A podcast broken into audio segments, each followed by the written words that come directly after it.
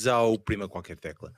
Um episódio, um episódio, um programa onde semanalmente o Armando Alves, o Pedro Aniceto, o Paulo Ariano um, e eu, o Vitor Amigos, nos juntamos para falar de tecnologia e o impacto que ela tem na sociedade em linguagem própria para o consumo por seres humanos. Um, hoje cá está o episódio de 23 de junho e hoje uh, é o episódio 109. Uh, e vamos falar de uma coisa bastante interessante, pelos vistos. Um, um tópico que foi amplamente preparado pela, pela, por nós os quatro, com muito tempo de preparação e com muito estudo. Recordo-me, dado dois dias atrás, o, o, o Laureano tem-me enviado várias mensagens a perguntar que já tinha feito uma série de notas sobre o tópico e o Armando hoje de manhã Diria mais que ele estava com também. fome de tópico.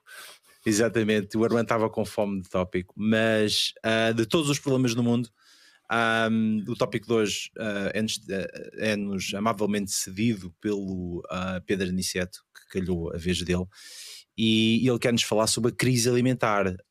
Um, porquê, Aniceto? Qual é que é, o, qual é, que é vocês, a questão com a crise alimentar? Se vocês forem pessoas que, homens que pagam as contas lá em casa, como o marido da influencer, um, já terão percebido que as coisas mudaram. Já sim, senhora. Tu próprio, já. Tu próprio tens 10,9%, 10,9% de inflação em Inglaterra, deve estar. Uh, uh, não, o que, o, que, eu notei, o que eu notei foi, foi quando comprei os pistachos na senhora que costumo comprar, aquilo passou de 7,5 para 8 euros. Eu Epá, vou, um eu vou desmontar-te um mito, Vitor Domingos. Eu, a primeira vez que comi pistachos iranianos, nunca mais olhei para os pistachos nacionais da mesma maneira ok? É Sim, como, mas estes têm uma droga qualquer que É como comprar as cocos, é como tu comeres amendoins toda a vida e de repente há um gajo que diz porquê é que estás a comer isso desse tamanho, tens aqui do tamanho de cocos e nunca mais vais querer uh, nunca mais vais querer aliás, tu vivendo numa capital multicultural deve ser facílimo encontrar uh, pistácios iranianos. Sim, mas sabes que o tamanho, no tamanho não, não, então, nos, é a qualidade nos pistácios, dos pistácios nos pistaches interessa, aliás. Não, isso foi o que ela disse. Ah, nem, tem, pá, o que interessa é a qualidade, é o tamanho. É o que tu fazes com o pistache. O pistache tem demasiada Olha, olha aqui a questão é, como é que cobras essa porcaria?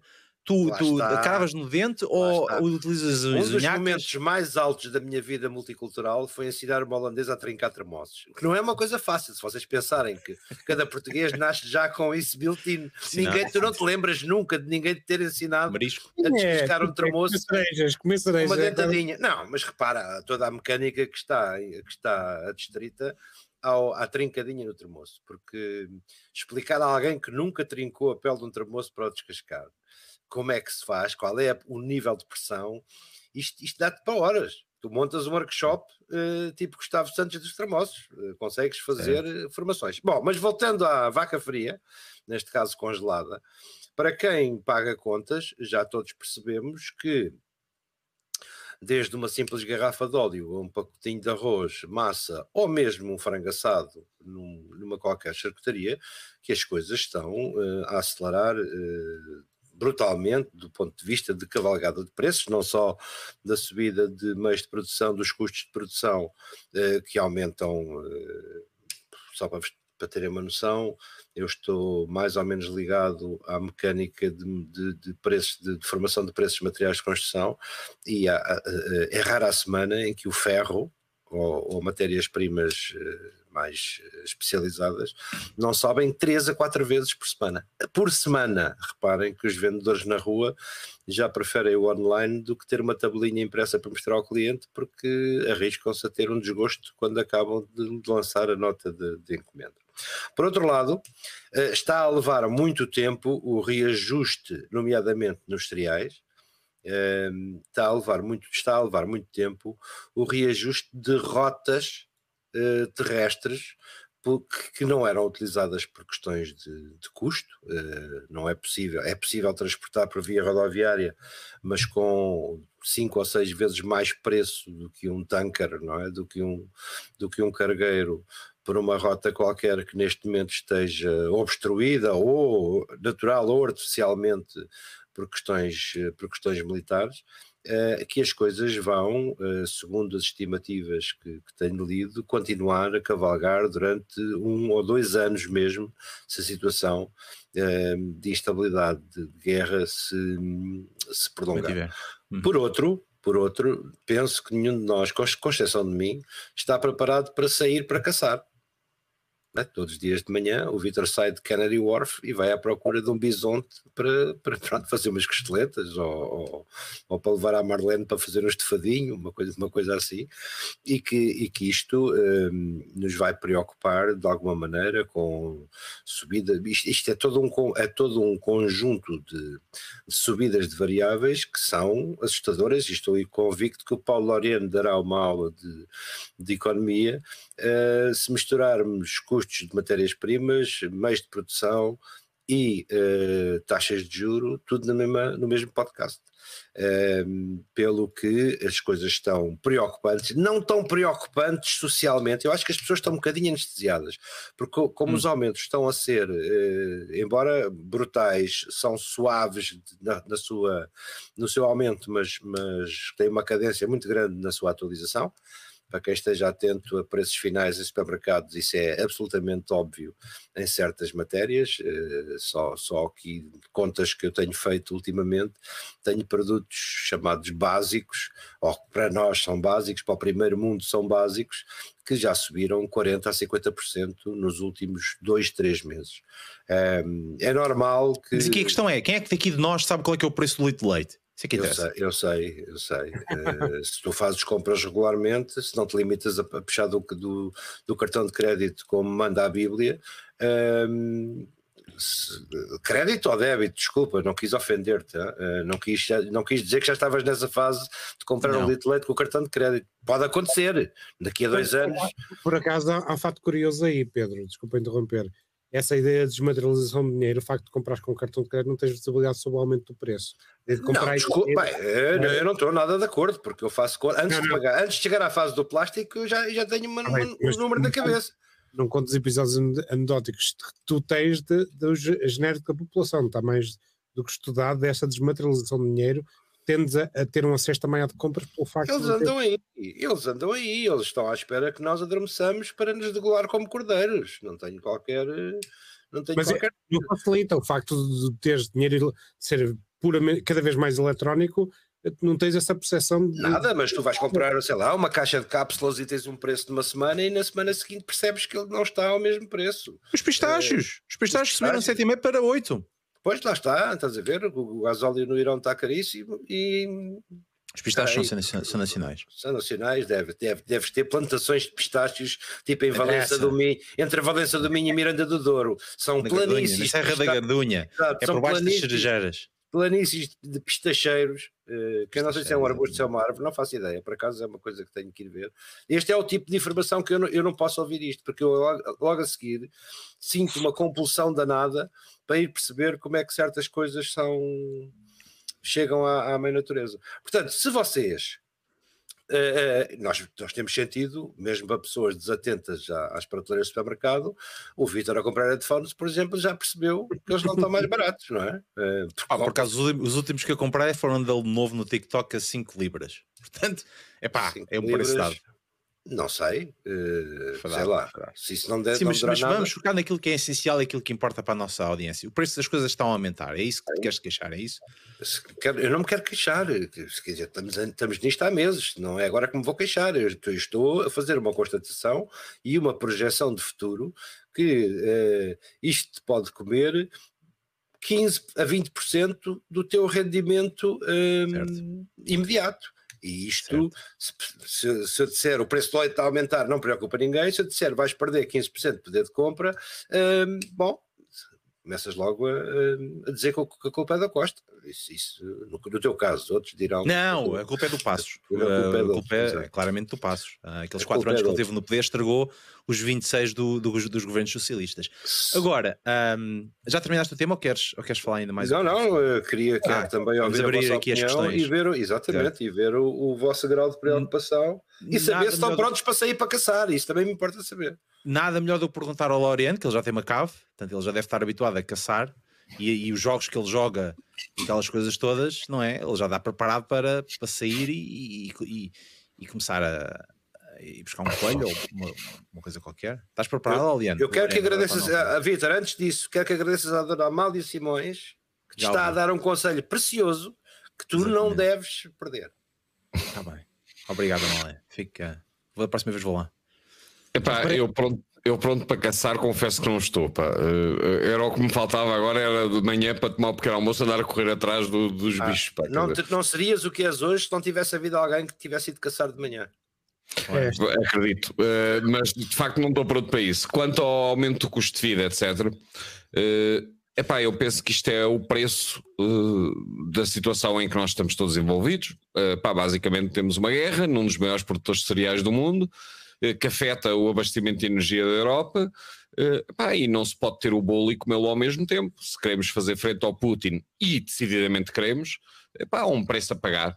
Uh, eu só não sei se, se decididamente queremos uh, resiste ao aumento de preços, uh, hum. porque há um momento no, na, na, história pá, em que desconfio que uma parte dos portugueses vai dizer eu estou-me ginjando para a guerra, para o que eu quero é preços normais, ou salário, ou seja lá o que for.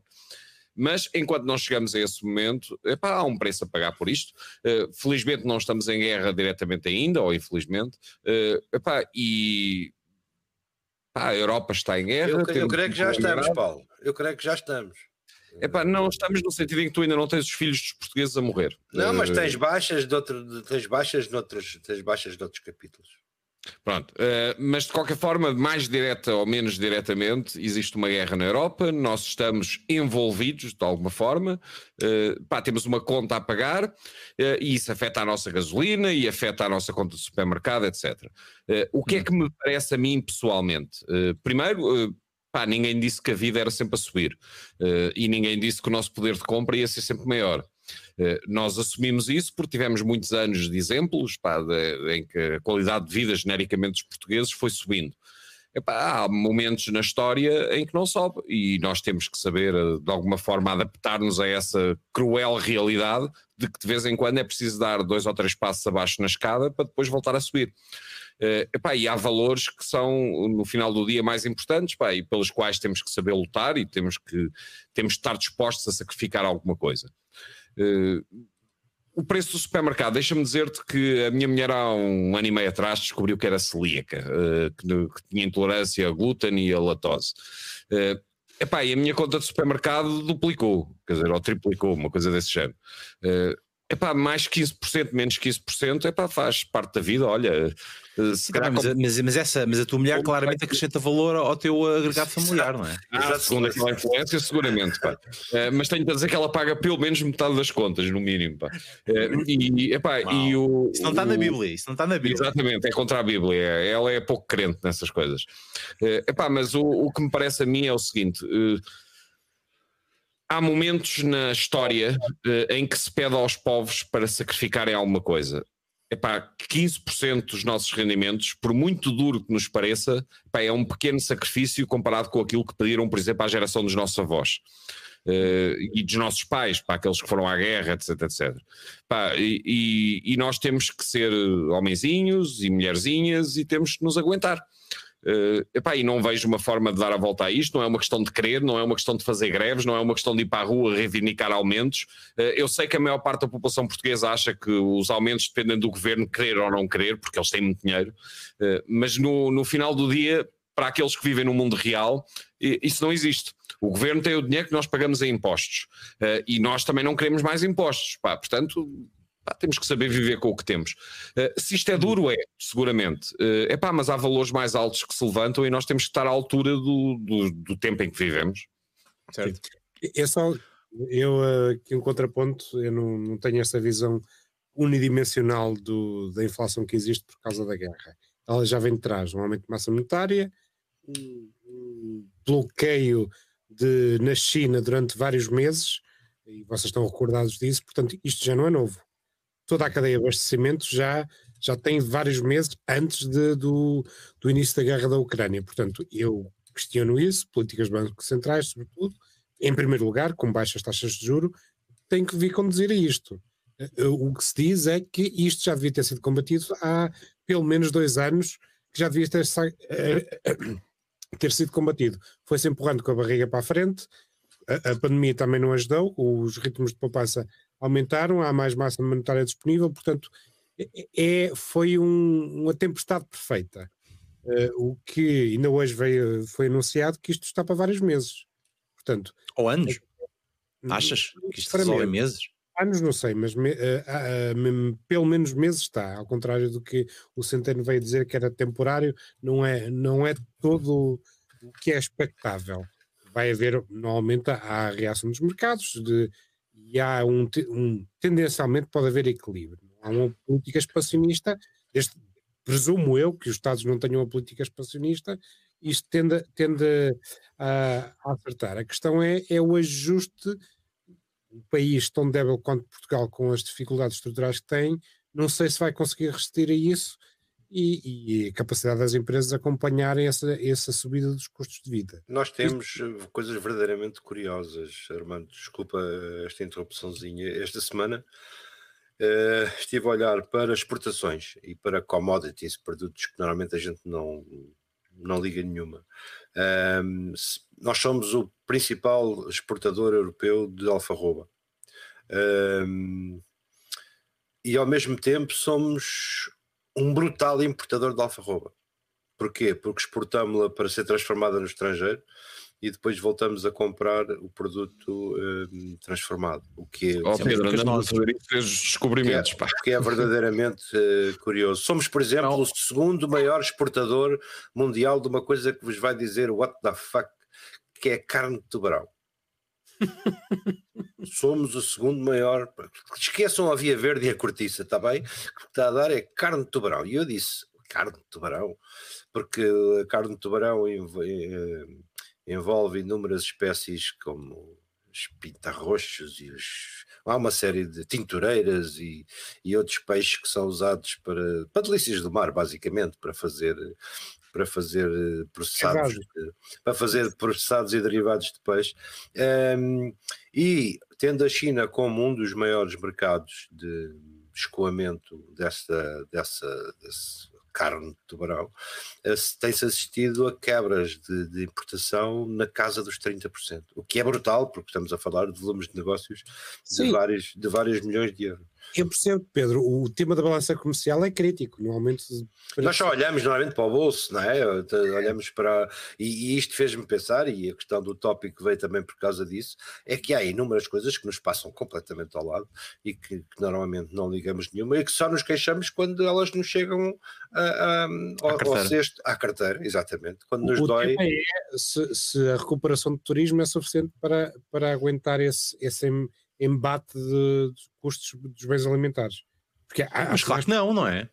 Ormando, é, é, é, óbvio que não, porque, porque repara, toda a Europa e, e, os nossos principais mercados de turismo são europeus, uh, está a sofrer o mesmo fenómeno. Uh, e todas as famílias em todo o lado uh, pá, estão confrontadas com tenho menos 15% de dinheiro. E, portanto, o turismo, mesmo mantendo os níveis de reserva que foram feitas há anos ou há meses, epá, tende a sofrer. Ou seja, o consumidor vem, mas gasta menos, etc, etc. Não é?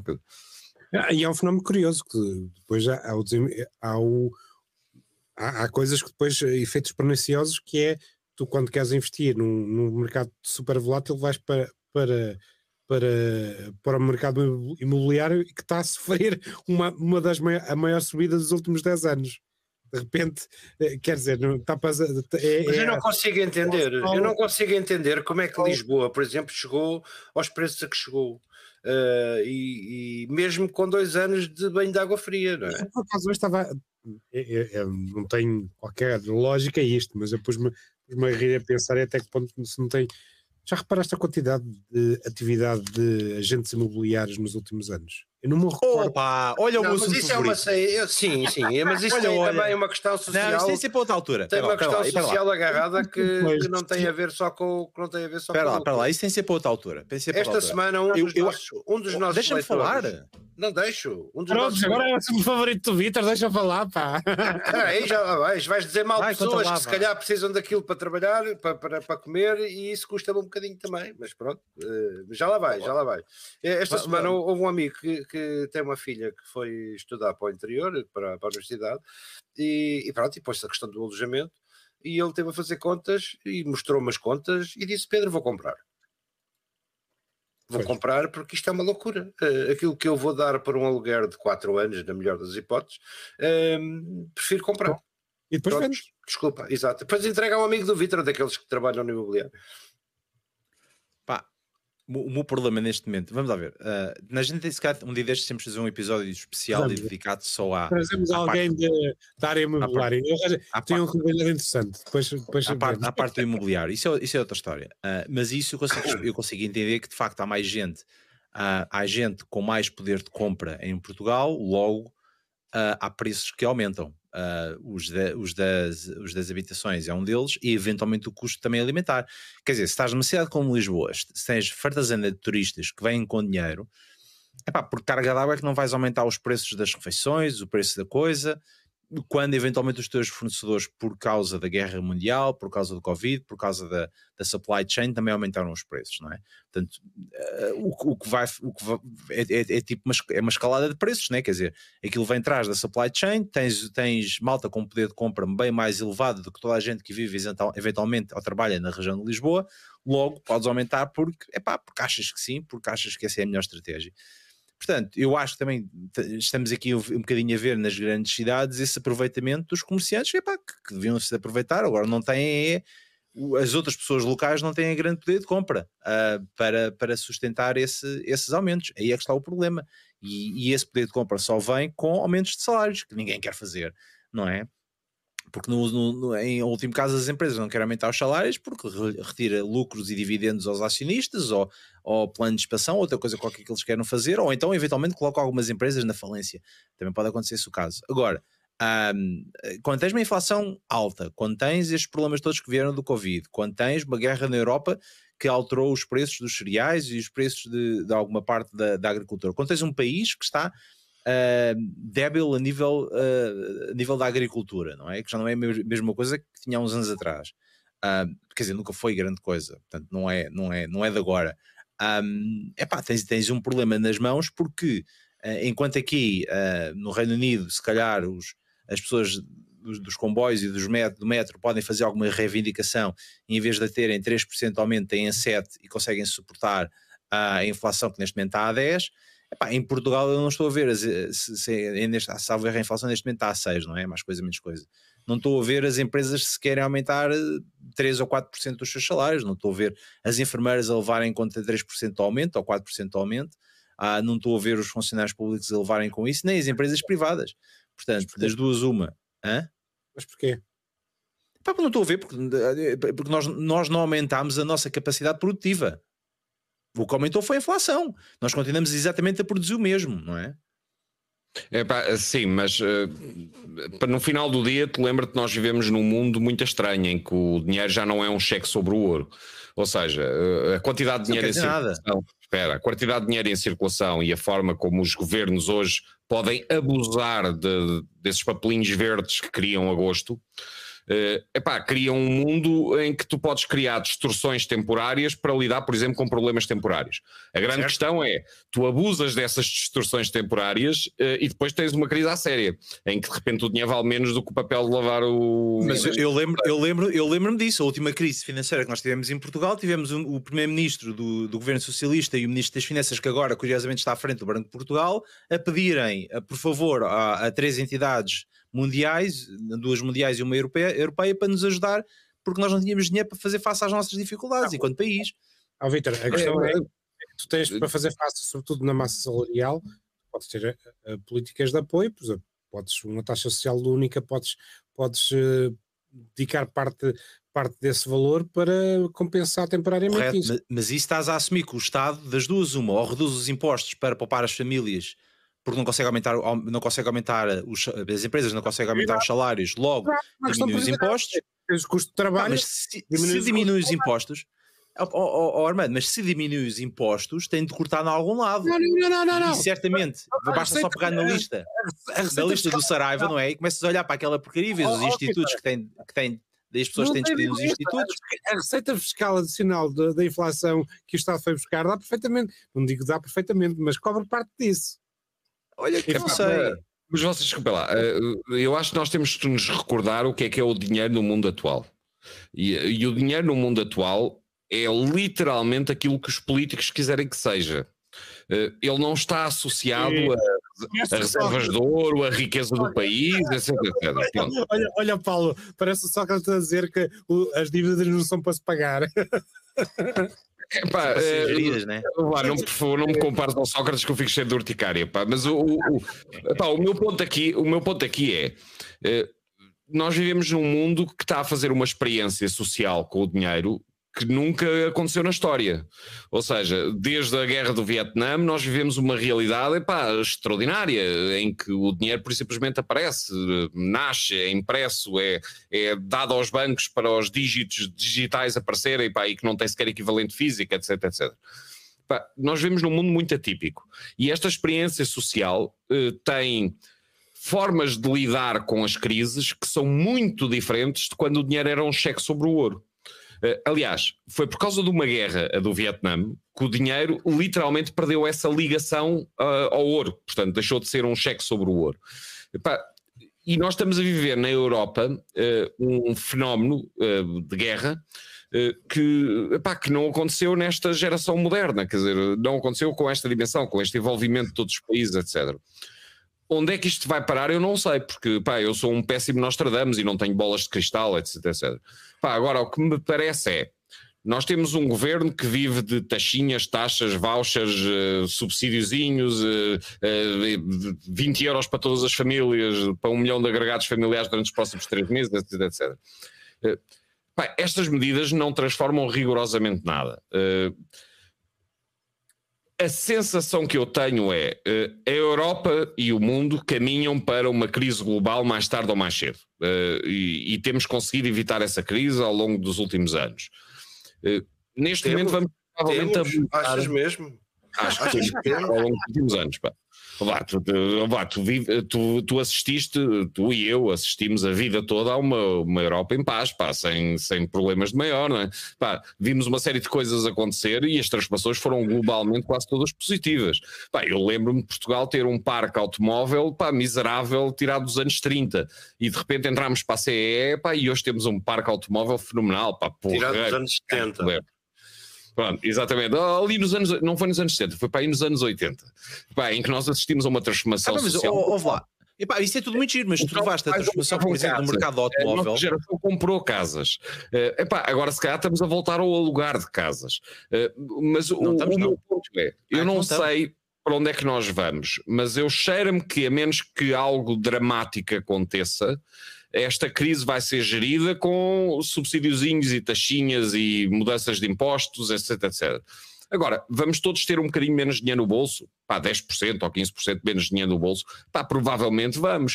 Uh, e vai ser duro? Provavelmente vai. Epá, mas vai ser substancialmente menos duro do que a geração que viveu a Segunda Guerra Mundial. Quer dizer, pá, não há comparação possível. Quer dizer, nenhum de nós está com medo que caia uma bomba amanhã em cima do, da nossa cabeça. Quer dizer, pode acontecer, mas nenhum de nós está a pensar nisso, não é?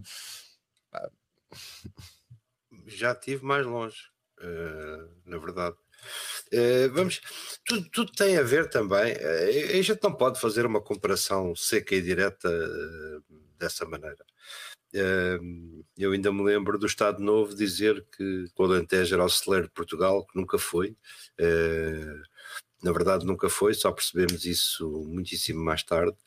Uh, percebo hoje que um agricultor me diga, eu digo-lhe, pá, estás-te contente porque produz milho para silagem, por exemplo, ou para, ou para, ou para grão, e eu lhe digo, estás todo contente porque os preços estão a disparar, e disse, pois, uh, olhas para o preço de venda e a seguir vais-me ver quanto é que custa uma noite de rega e vais perceber que não é tão negócio assim para mim, eu ganho mais se estiver sossegado, um, ou se tentar urbanizar uns, uns, hectares do que, do que continuar a plantar, do que continuar a plantar, porque Mas tu tiveste isto na Europa, Aniceto. Tiveste a União Europeia a apoiar países para poderem. Ah, nós fizemos imensos disparates. Nós fizemos imensos disparates. Eu tenho amigos a quem pagam para não produzir.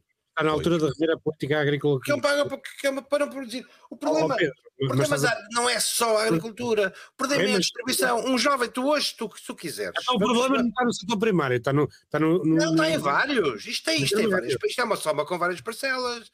Tu, tu, tu produzes 10 mil toneladas de milho. Por exemplo, amanhã tens 10 mil toneladas. O teu problema não é estabelecer preço, é distribuí-lo. Correto. É ser justamente pago o, o que quer que justo signifique, não é? Porque aí, aí tínhamos que falar em, em, em mercado. querer ou não o Estado, que- o mercado, o mercado faz com que os, com que os produtores neste momento digam mais estar quieto. Sim, sim, sim. Não, algum, alguns movimentos no sentido relatório de abusos de posição dominante de, de alguns grandes distribuidores, mas, mas O drama é claramente. que não podes ter uma entidade que diga que a tua margem é X, não podes, não é? Pô, e agora Não. fizeste com, com os combustíveis, olha, olha, olha, Não. olha. Pá, Sim, mas não podes, mas a verdade é que não podes chegar. Estamos a falar de milho. Produzes milho e eu quero ganhar eh, 20%, que acho que 20% é, é, Hum. é a margem justa para eu ganhar. Chega-te um grande distribuidor e diz: o senhor ganha 3% e eu ainda lhe dou mais um rapel de mais 1,5% daqui a um ano. Se eu, se eu vender isto tudo e lhe pedir-me fizer outra encomenda sobre uma, encomenda- uma, uma colheita futura. Por exemplo, hoje trabalha-se pagar com futuros. Trabalha-se com futuros não só em, em especulação financeira, mas também em commodities. Eu, as o- o- a gasolina Sim, que estás a meter no teu carro não foi comprada, não foi comprada hoje, não foi comprada ontem, foi comprada há sete meses ou há oito meses a um determinado, a um determinado preço que se calhar deixou bem o vendedor à beira do ataque de nervos nesta, nesta altura. Portanto, tudo isto é de uma engenharia financeira brutal, que não, que não se prende apenas com o simples facto de eu tenho aqui duas espigas de milho para vender. A mesma coisa com a fruta, a mesma coisa com o peixe. eh, eu, eu hoje li coisas assustadoras sobre a pesca no Mediterrâneo, que, que os estoques estão eh, forti, fortissimamente depauperados, o que pode originar um, um período de defeso eh, geral e completo no Mediterrâneo para reposição de, para reposição de espécies. E este- estes problemas só, só têm uma solução, são regados com dinheiro. Como é que tu vais eh, eh, impedir uma, uma guerra, guerra social eh, se não regares os, os, os, os que vão ficar pendurados com, Hum. com dinheiro? Essa, essa, o problema da PAC é precisamente esse, que tira dinheiro para cima dos problemas. Parece, parece a nossa saúde. que, que, na realidade não, mais tarde ou mais cedo isso tem que rebentar. Ou, ou tu deixas claramente os problemas a nu e, mer- e, acaba, e acabas por ter, ter aqui alguma posição de equi- equilíbrio, ou então estar via, e há, há pouco eu dizia como solução, mas eu não preferia, preferia que, não- preferia que não fosse isso, eu preferia que as empresas aumentassem produtividade do que estar a subsidiar com, com baixas de impostos temporárias, porque depois nunca são permanentes, não é? Ou é uma questão estrutural, ou então Oh, oh, Armando, isso é tudo muito giro, mas diz-me quando é que foi a última vez que elas foram apoiadas financeiramente pelo Estado e aumentaram salários às pessoas. Vais dizer que é, é a história do, do IVA dos restaurantes, não é? Epá, eu, eu não me recordo a última vez em que o Estado disse vamos baixar os impostos para as empresas pagarem menos e essa, e essa, essa, essa margem e para, para os trabalhadores. Não, não. é Tipicamente vai sempre para as empresas. Eu não acredito. Eu, pá, eu sou um porco capitalista. Sou um porco capitalista. Se eu tiver acesso a dinheiro do Estado que me diz: olha, você agora vai pagar menos impostos, que é para depois isso no futuro você fazer o trickle. É pá, aquela coisa do trickle down economics, né? Se a gente reduz impostos às empresas, elas vão pagar mais ao- aos, trabalhadores, porque não sei o que, não sei o que mais.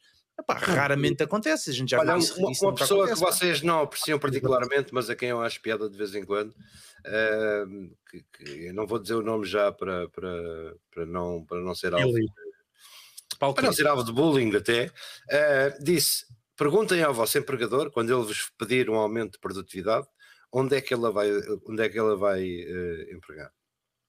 Que é uma pergunta do cacete. Depende da empresa. Ah, pois, já vai, deve, deves ter muitas, deves. Até um fogueteiro, um lançador de fogo de artifício destreinado que já tinha tido cinco acidentes profissionais, se calhar chegam-lhe os dedos para isso. Mas, ó Pedro, eh, eh, duas cedas. Primeiro, relativamente à história do trickle-down economics, eh, pá, deixem-me dizer-vos o seguinte: nós temos em vários aspectos eh, as empresas portuguesas hoje no mercado global e temos que competir com empresas que estão fora de Portugal. Eh, epá, há profissões em que tu tens salários altamente inflacionados por causa da, da- da extrema procura de profissionais que não existem. Obstetras, obstetras, se soubesse o que sei hoje, Eh, olha, obstetras, pá, basicamente eh, engenharia informática, etc. etc. Tens atenção, atenção, eu não sou obstetra, mas não me importa dar uma olhada. Eh, pois, acredito. Eh, pá, mas se tivesse que olhar o dia todo, se calhar fartavas-te. Mas o, o ponto aqui é: nós Mas temos uma bigode. Profissões, por exemplo, que neste momento estão altamente inflacionadas. E a questão da produtividade epá, é um pequeno mistério para mim. Eu tive vários funcionários alemães, por exemplo, ao longo do tempo, uh, e apreciava uma série de coisas neles, a disciplina, etc, etc. Uh, Epá, mas eu não vi um esforço diferente neles e nos portugueses que estavam a trabalhar ao lado deles. Não, não vi um esforço. Vi alguma disciplina adicional, uh, menos conversas sobre os golos de Jardel pá, no fim de semana anterior, pá, provavelmente porque não conheceu o Jardel. Fascista! Fascista! Uh, mas deixa-me dizer-te que eu, uh, pá, a ideia de que vamos aumentar a produtividade epá, é uma cena cultural. Uh, e tu não podes pedir aos portugueses, nem a nenhum povo do planeta, para miraculosamente aumentar a sua produtividade em 5%. Paulinho, Paulinho posso, posso, Paulinho, posso. posso. Epá, Onde é que vais? Paulinho, Onde é que vais? Oh, oh, desculpa lá. Diz-me diz um único caso. Diga-me um, diga-me um, diga-me um, diga-me um, diga-me um, onde uh, o aumento de produtividade foi efetualmente, eh, foi efetivamente uh, feito. Diz-me um caso onde tu conheces assim, olha, o apoio do Estado resultou em aumento de produtividade daquela empresa. Não, eu digo-te onde é que a produtividade aumentou. Aumentou à conta das pessoas trabalharem mais horas, pá. Mas isso não é aumentar a produtividade. A produtividade é suposto ser, no mesmo período de tempo, tu seres mais produtivo. e ainda estamos a falar dos 4 dias por semana. Em que há para aumentar a produtividade basta trabalhar. É, é pá, Pedro, eu conheço muita gente que trabalha afincadamente 8 horas por dia, ah, pá, ou 9 ou 10. É, Voltando é, e, e, aumentar a produtividade, eles não sabem onde é que vão arranjar essa fórmula mágica, porque eles já dão tudo o que têm. Pronto. Pá, o, voltando à crise, é voltando à crise alimentar, sim. O outro ponto é, eh, as profissões têm grande procura. Eu não tenho dúvida nenhuma que se as empresas tiverem maior disponibilidade financeira, vão contratar melhores profissionais e vão contratar mais profissionais em determinadas profissões. Aquelas têm de facto muita procura. Mas o grosso da população não está nesse conjunto de pessoas. Pá, e portanto, se houver mais disponibilidade financeira, aquelas pessoas por simplesmente não valem mais dinheiro para as empresas, pá, e não há maneira de as aumentar por decreto. Pá, eh, não há milagres. O Luís, para, para, definir produtividade nos comentários, é, e, é input versus output, claramente. Tens um conjunto de investimento que é feito e um conjunto de, de output em termos de bens produzidos. E claro, a hipótese que tens aqui, há pouco mencionava os custos de trabalhos como um, um dos vertentes que pode ser atuados. A maior eficiência, outros recursos, que é, é a parte da gestão, a parte de, do preço do, das matérias-primas, tens um conjunto de inputs. E depois tens um conjunto de outputs, consegues produzir mais com menos recursos. Portanto, na parte alimentar, eu tenho alguma dificuldade em acreditar que conseguimos alterar este, este binómio. Não, não estou. Isso Bem, consegues, quando... consegues. Vamos ver, Armando, uh, uh, uh, eu, ia, eu ia dizer duas coisas. A primeira é tenta convencer um agricultor ou uma, ou uma, ou uma, ou uma, uma, para alguém que, que, gera uma grande plantação e que tem vários trabalhadores a trabalhar para eles. Um, epá, que os dias da semana, em vez de serem 5, são 4. Uh, trabalha apenas 4 dias por semana. Uh, provavelmente porque a produtividade é exatamente a mesma, aparentemente. E, e explica lá a um agricultor que um, Uh, pode trabalhar Vai lavrar o mesmo campo em menos um dia por semana. Pá. Ah, pois, epá, quando, quando estamos a falar de trabalho laboral, não é? Trabalho manual, a única coisa que pode melhorar é a tecnologia e o processo pelo qual epá, as coisas são ou monitorizadas, ou plantadas, ou, ou colhidas, ou e, não, ou... e não quer dizer que não possa acontecer. Tu, na realidade, o facto de tu tomares conta de dia sim, dia não, versus todos os dias, pode acontecer. Eu, por exemplo, fui de férias Normalmente regava as plantas todas, eu mudei, pus um sistema gota a gota e, não, e fui-me embora e aquele regou sozinho. Isso acontece, pode acontecer por atividade. E já agora, provavelmente regou melhor. Porque ao contrário de ti, ele não se esquece tantas vezes de regar, pá, não se distrai. Ele pode acontecer, dizer que não pode acontecer, pode. Eh, nós, felizmente, já abandonamos muito dessa cultura de minifúndio, que é, sobretudo no norte do país, que era uh, prática. A questão é, opa, no, no, o, como o Pedro diz, não é só o setor primário, todo o setor de distribuição e a capacidade de, depois de, de, do consumidor final adquirir mudou completamente. Neste momento, simplesmente, as pessoas estão numa retração de consumo. Por muito que tu queiras até aumentar o preço para cobrir essas margens, as pessoas não, não, não acredito não acreditamos numa retração de consumo. Pois, eu também, um problema, eu também tenho essa dúvida. Uh... Estamos com um problema de oferta. Porque as pessoas, as pessoas tiveram dois anos em que não Revenge, que, epá, revenge. Ah, exatamente. Mas, mas eu disse isso ao início, tá? há mais massa, há um, aumentaram os níveis de poupança e tu tens capacidade para fazer. A questão é que as pessoas não estavam à espera disto, é só isto. As pessoas estavam Mas qual é, oh, oh, Armando, qual é o ponto da poupança num cenário inflacionista?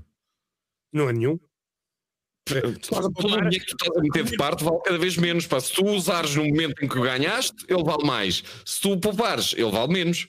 Não, hoje em dia não é bem assim, porque as taxas de juros aumentaram. Mas se calhar esta poupança que andaste a fazer durante este tempo todo, ele não- o dinheiro não valia nada, mais valia ter Mas gasto não. não valia as taxas de juros aumentaram eh, de zero para Agora. qualquer coisa.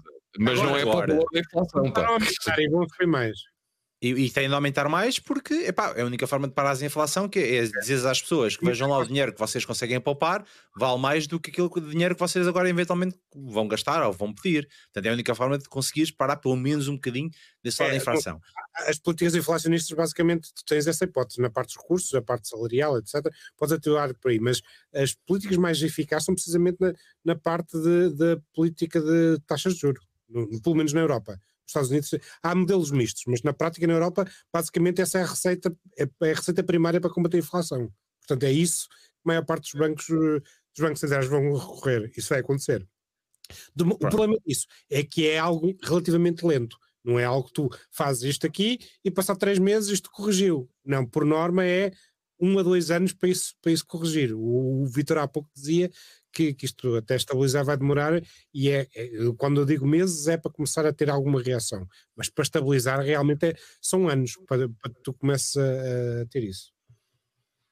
Pronto, independentemente disso, das questões circunstanciais, epá, nós temos uh, uma política de crescimento perpétuo uh, e esse crescimento perpétuo não é atingível, como, como acho que todos vocês realizam, não é? Pá, Mas, portanto, nós vamos ter mais, mais tarde ou mais cedo, epá, problemas. Tu, tu tu vês isso, esta oportunidade como, como um, um cenário que as pessoas, eu não digo mudem regimes alimentares, mas a forma como consomem pode ser da mãe dos vegan. Não é agora. Já não, há, já não há abacate, já não há, já não há Não é nada, de agora- pá. Não é de agora, pá. Não, e Qualquer os- dia estás a comer vaca- vacas tofu e o Ou tu, caraças, julgas que, tu julgas que, o, que o disparo nos últimos 30 anos da carne de porco face à carne de vaca teve a ver com questões de racionalidade? Não, tem a ver com preço. Mas achas que vai haver essa. Ah, claro esse que vai. claro vai. no- para, Não, para, epá, mas para eh, tipo de alimentos mais saudáveis ou para tipo de alimentos mais baratos? Mais barato. Não, mais baratos, meu, barato. obviamente. Repara, a, rea- a Geneticamente primeira a modificados, reação eventualmente. primária das pessoas faça menos 15% de rentabilidade é tentar poupar 15%, quer dizer, é substituir coisas Uhum. por outras que sejam mais baratas, não, é? Quer dizer, não forçosamente mais saudáveis, até podem ser por coincidência mais saudáveis, Sim, Pá, mas, mas não, não. a razão de escolha não está na, na, na saudabilidade. certo? Ah, sim. E depois há, há aqui um, um efeito de distorção que é que são as camadas mais baixas com, com mais necessidades que, se- que sofrem mais, que acabam por uh, consumir produtos mais baratos, com menos qualidade, mais processados, etc. E f- impacta muito mais uh, as camadas mais desfavorecidas. E Esse é que me Epá, preocupa. Armando, quando tens um litro de Coca-Cola mais barato com um litro de água, pá, para as camadas desfavorecidas, venha lá a Coca-Cola, não é? Epá, mas as camadas desfavorecidas tipicamente evitam coisas como água engarrafada que custa o quarto litro mais do que gasolina, pá, quer dizer, É pá, tá bem. tendem a evitar essas coisas, ou seja, nós também não podemos falar de barriga cheia, que é aquela, eh, aquela cena de tentar comparar o resto do mundo à forma como pá, cada um de nós vive. A, observa- a observação é que isto tem consequências a longo prazo, é só isso. É nesse Não, sentido. sentido. E, repara, Nós já estamos a optar por não lidar com uma série de problemas porque é caro. A redução de carbono, eh, pá, o, clima global, tudo isso passa para o backbench a partir do momento em que nós não temos um surplus para gastar nesse É. tipo de apostas. Portugal acabou de manifestar que não quer eh, cá limites de venda de carros a gasolina em 2035. Eh, epá, Portanto, há uma série de problemas que nós estamos a adiar, a empurrar com a barriga, epá, e a próxima geração vai pagar, obviamente, um preço caríssimo por estas nossas opções, que era nos momentos em que estávamos de barriga cheia, gostávamos e não quisemos investir. Nos momentos em que não estamos de barriga cheia, não podíamos. Pá, eh, e os problemas vão se acumular, pá, quer dizer, tu, eh, eu vi hoje a Marlena mostrar-me um leito um rio pá, no- na, na- na Ásia ou coisa do género, que as pessoas estavam a atravessar a pé, eh, que tinha secado completamente. Nós temos problemas emergentes que vamos agora ignorar olimpicamente durante dois ou três anos. Que é o tempo que vai durar esta crise, provavelmente. É? A, pirâmide, a, pirâmide, das crises. e a verdade é que. Ah, é como dor. Tem, tem prioridades. Isto é como a dor. Se tu des uma martelada nos dedos dos pés, rapidamente te esqueces que tens uma dor nas costas. Pá, quer dizer. Depende, se tiveres de dobrar para, para mexer nos dedos dos pés, uh, vai ser complicado. Mas, ó oh, oh, oh, Lorena, eu estava aqui, estava aqui a. Uh, pegar, queria pegar na, na, na, naquilo que tu disseste, que nós tivemos tempos de barriga cheia. Epá, eu discordo. Eu acho que nós nunca tivemos barriga cheia. Quer dizer, se calhar nós aqui entre os quatro, se calhar não, não, não passámos assim tantas dificuldades como passaram outras camadas sociais da população portuguesa ou de outros países. Agora, eu acho que enquanto na, na, globalidade os portugueses nunca passaram de, nunca tiveram barriga cheia. Houve sempre Verdade. situações em que tiveram um bocadinho melhor e outras situações em que tiveram mesmo muito mal. Mas não sei daquela do tipo. Mas deixa-me dizer-te, eh, a Europa já teve períodos de barriga cheia. Já, a Alemanha já teve períodos de barriga cheia. A Inglaterra é, também, onde, nós, onde teve, o problema, por exemplo, do, do, do, os problemas do clima não se resolvem com um país ou dois fazerem qualquer coisa. Tem que ser o mundo globalmente a fazer. E nos momentos em que tivemos países muito ricos de barriga cheia, pá, com resultados absolutamente fora do normal, nós escolhemos não fazer nada ou fazer de conta que fazíamos, que foi o que eles fizeram. Eles definiram metas, definiram metas, isso fizeram. E depois não as cumprem. Uh, epá, fazer de conta que não é resolver problemas, pá. fazer de conta que estamos muito preocupados não é a mesma coisa que fazer qualquer coisa. Não sou assim tão pessimista. Mesmo na parte ambiental e juntando à parte alimentar, há claramente uma preocupação de, de investimentos em, em, eh, em produção alimentar de regenerativa, ou pelo menos que não tenha tanto impacto ambiental, portanto, há, alguma preocupação. A escala não é suficiente, claramente, mas há, já começa a haver sempre preocupação e os que, e mesmo eu acho que o capitalismo tem essas virtudes, mesmo na área de investimentos, os fundos verdes têm, têm tido um grande crescimento nos últimos anos. É, dizem que é nova tecnologia. Portanto, eu acho. Paulo, para onde é que foi? foi, Paulo fechou o browser. Foi, foi crise alimentar e foi, foi uma gastroenterite. Estava a dizer. O Paulo não pagou conta da eletricidade. Não, não, essa ideia que mesmo na, na, parte alimentar há essa preocupação. A questão é, voltamos à pirâmide das crises, ninguém está disposto a pagar por este, eh, por este custo adicional que a produção alimentar eh, eh, ambientalmente sustentável que deveríamos estar a caminhar para. E nesta altura, definitivamente não. Nunca vamos, isso, isso nunca vai acontecer. Da forma como isto está, ou a crise. Se tu começas a ver, se, tu, se tens hipótese, se a diferença de preço não for muito grande, tu preferes um, algo produzido localmente ou produzido biologicamente, se, se a diferença não for muito grande. É pá, desculpa lá, desculpa lá discordar contigo. Eu nunca me lembro de ter ido a um supermercado e pensar assim: olha, vou comprar estas cerejas porque são no fundão contra aquelas que são, é pá, da China ou de, do lado de outro país qualquer. Pai, nunca me lembro. Qual é que foi a última vez que tu tiveste duas coisas, para além daquela campanha do Compre, do compre 560, espera lá, para além da campanha do Compre 560 na era, ou 360, uma coisa qualquer, que era o código de barras português, não houve mais nenhuma campanha em que tiveste produtos alimentares portugueses em que houve alguém que disse, pá, comprando, antes portugueses, porque estás a apoiar a economia nacional. Coisa que eu, enquanto deixa-me explicar. Coisa que eu, enquanto globalista e capitalista, não acredito nessa porcaria. Eu compro o melhor e aquilo que eu achar que é bom para mim. Epá, independentemente de ser português, espanhol ou italiano, não é? Ó, oh, Vitor, não, não ponhas as tuas crenças pessoais como, como padrão da sociedade. Aí, não, mas desculpa lá, deixa-me dizer, deixa dizer Armando, que eu estou no Clube Vitor. Eu compro as melhores cerejas ao melhor preço que eu encontrar. É pá, independentemente de serem biológicas, do fundão, seja lá o que for. Pá. Não tenho nada contra. Estou a dizer que é, há camadas da população que perante a possibilidade de comprar local ou comprar em mercados, etc., preferem isso, porque sabem que é mais saudável, que, que favorece as economias locais e que é uma consciência, tem outro, já evoluíram para esse tipo de consciência que vocês porcos capitalistas, e eu também me incluo, não temos. eu ia dizer que os teus amigos pá, são os gajos bestiais, pá. mas aparentemente tu estás a falar de uma parte da população teórica. o que estou a dizer é que não existe a ideia é que nós vamos evoluir todos ao mesmo tempo, isso não acontece. Isso, isso infelizmente, são os fascistas que, que têm essa mentalidade, e os autoritários. Olha, deixa-me deixa, deixa dizer outra coisa. Uh, eu tenho, tenho ido nos últimos anos à Praça da Fruta das Caldas da Rainha fazer compras. É onde eu costumo comprar os meus pistachos. E deixem-me dizer que as pessoas que lá compram não são as locais. Ou seja, se eu for a um, a um supermercado de qualquer marca, Continente, Leclerc, Intermarché, Aldi, Lidl, é para tudo. Não vejo essas pessoas a irem à Praça da Fruta comprar às pessoas locais. Coisa que- e agora Praça da- deixa e agora deixa-me dizer o teu truque. Nada do que está na Praça da Fruta é local. Eles compram tudo aos mesmos fornecedores que estão no outro lado. É pá, exatamente a mesma porcaria. A única coisa é que pagas um bocadinho mais caro porque estás ali no meio da cidade e podes fazer outras Já- coisas. Ó Paulo, tu provavelmente conheces, Pedro também conhece o Fruta Feia, por exemplo. Nunca ouvi falar. Não? Explica lá. Não. Pô, como é que é possível? Pá, é. é, é basicamente um, um, um sistema de fornecimento de fruta descalibrada eh, ou, com, ou com defeitos que não passaria no, no, no calibre normal de um, de um mercado abastecedor, de um, de um- de um preparador de fruta.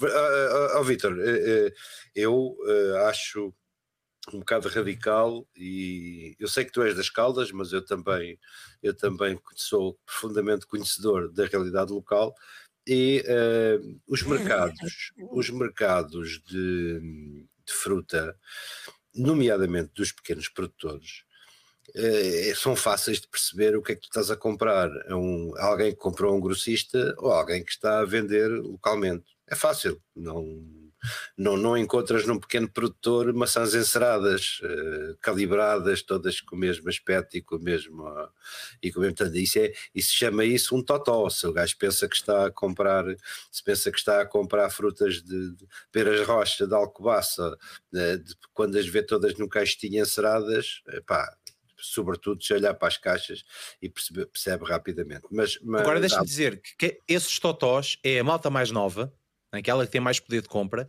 e os estrangeiros são aqueles que vão comprar isto, porque acham que aquilo é, aquilo é local. É exatamente a. Eu não vejo malta velha a comprar nos- neste mercado, neste mercado, não conheço os outros. Ainda não fui à Feira de Santana, que também é na zona das Caldas, mas isso é mais complicado. eu, eu, eu, eu- a, a- a mim aflige-me todo esse radicalismo. Eh, epá, eu estou a dizer que é aquilo que eu vejo. Eu não sei se na tua terra tu vês coisas completamente Tu diferentes. vês, tu vês, tu tens mercados de fruta brutais em Portugal, e vou-te dar o exemplo do mercado dos lavradores eh, no Funchal, onde as margens são absolutamente estratosféricas, estratosféricas. Não há explicação, não há explicação para 300% no preço do kiwi. Não há, não há, não há nada a não ser a não ser turistas, a não ser a não, ser, a não ser turistas, a ganância. Eu digo, é o único mercado que eu conheço que vale a pena lá ir. Há- há, há dois, aliás, um, uh, uh, sério. Como turista, não, não vais comprar nada, nem um tramoço compras, mas vais e ficas satisfeito de ir, que é o mercado dos lavradores do Funchal e o mercado do livramento em Setúbal de- para peixe. Ahm, pela beleza, pela, não, não propriamente Uhum. pelo produto, embora recomendo, sobretudo o do peixe de Setúbal, porque é, é maravilhoso. Mas tu tens esse exemplo onde uma catedral de consumo para turistas, que o Armando conhece e sabe o que é que eu estou a dizer, pá, eh, tu consegues ver, consegues ver produtos com seis, seis vezes o preço, É tipo livraria Lelo, vais lá, mas não compras nenhum, nenhum no livro. tal, tal e qual, é, é assustador, eh, eh, eh, chega a ser pornográfico, Aliás, eles podiam cobrar a entrada, Pedro. Como é que nunca se E lembraram? cobram! tal e qual. E cobram! E Nunca cobram foste a uma metade. noite, nunca Sim, foste a uma noite de mercado, no- nunca foste uma noite de mercado Não. no Funchal. É No outra mercado é outro mercado que tem uma noite em que não tem nada a ver com o mercado, tem a ver com comes, com copos, comes e bebes, que é uma noite que eu te recomendo, que eu te recomendo Ah, vivamente que faças, porque é, é tipo os Santos, mas em versão, em versão Natal. Sim, sim, sim. Esses mercados são essencialmente turísticos. Agora, os mercados de, de- de subsistência e abastecimento continuam a existir e continuarão a existir. E quando o Armando me diz ah, o minifúndio está a desaparecer, epá, não é, não é todo verdade. A agricultura de Ah, subsistência. Pedro. A agricultura de subsistência é ainda uma realidade muito Ah, bem, mas olha o peso que tinha que hoje tem, que é pouco mais de 1%. Pá, é isso Olha lá, é assim, eu vou-te dar, vou dar um exemplo. Se eu gastar, eu, vou- eu tenho aqui 10 metros quadrados de terra atrás de mim, ok? Portanto, lá de uma janela que tenho ali, tenho, tenho 10 metros quadrados de terra. Se eu gastar 40 euros para produzir morangos, para fazer, para, para colher eh, 3 quilos de morangos, não é rentável. Não é rentável, não é? Porque é que eu, se eu posso comprar morangos na Praça do Vítor, que vende patatós a 2 euros, porque é que eu vou plantar morangos. Voltamos à história da produtividade. Não é? Para que é que eu vou estrumar terra, cavar, tirar ervas daninhas, combater os caracóis, apanhar, cunhado- apanhar meu ataques de nervos? Para perder cunhado e a minha dinheiro. irmã- E a minha irmã meteram-se a produzir vinho. Eu só perdo dinheiro naquilo, mas eu gosto muito do vinho deles. Não, claro, costumo dizer, é como é que mais piscinas. E gostamos também do, do, daquele, daquele licor que trouxeste outra borradinha, vez. da Ah, borradinha. É o Eduardo. Exatamente. Continuam lá a fazer Mas- isso. É que mais piscinas, a ideia não é ter piscina, é, ter, é ser amigo de quem tem uma piscina. uma borradinha, por exemplo, estavas a dizer essa consciência. O meu primo é, faz certificação de agricultura biológica. E a verdade é que o negócio não tem parado. Cada vez mais há este crescimento da agricultura biológica. Portanto, é sinal que há mercado para isso. Ninguém se vai meter isso, né, ou a longo prazo, se, se não houver esse, essa preocupação de, de que isso é importante para uma determinada fatia de, de mercado. Pá, mas ouve lá, eu não tenho nada contra a agricultura biológica, nem contra a alimentação saudável, etc, etc. O que eu estou a dizer é, é só que ah, há uma camada da população que pode pensar nos temas com essa vertente, e há outra camada da população que gosta de dizer comida na mesa. Pá. E, e- e são eu pessoas muito diferentes. pá, que- Sim. Exatamente.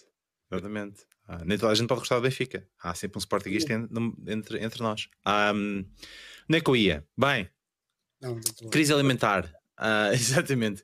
Crise alimentar. Ah, epá, acho que não ficou nada decidido aqui. Ah, vamos ter de aguardar pelos desenvolvimentos dos próximos episódios. Temos que fazer uma jantarada para resolver isso.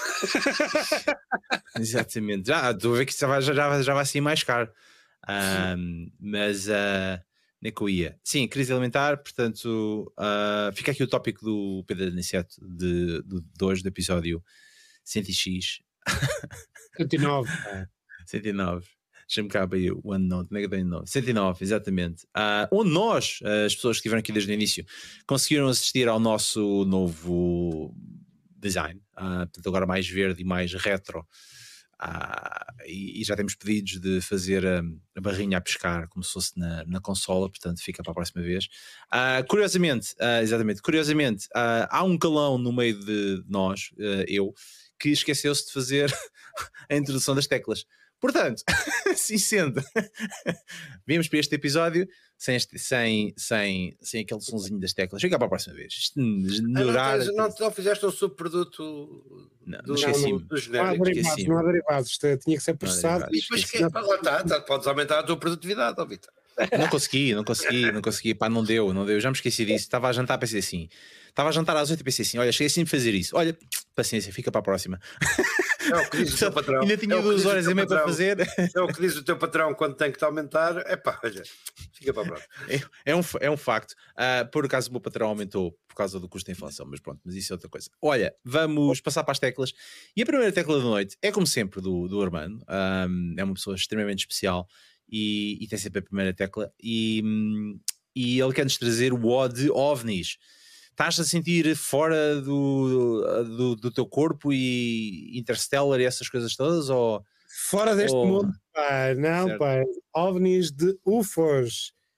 Ou Unid- Unidentified Flying Objects. Porquê? Porque a, Na- a NASA resol- resolveu publicamente dizer que vai começar a investigar isso. Mapear toda, toda as.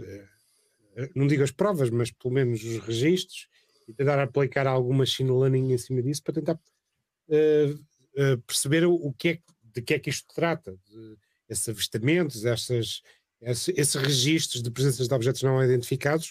Nós não temos já problemas que cheguem, não.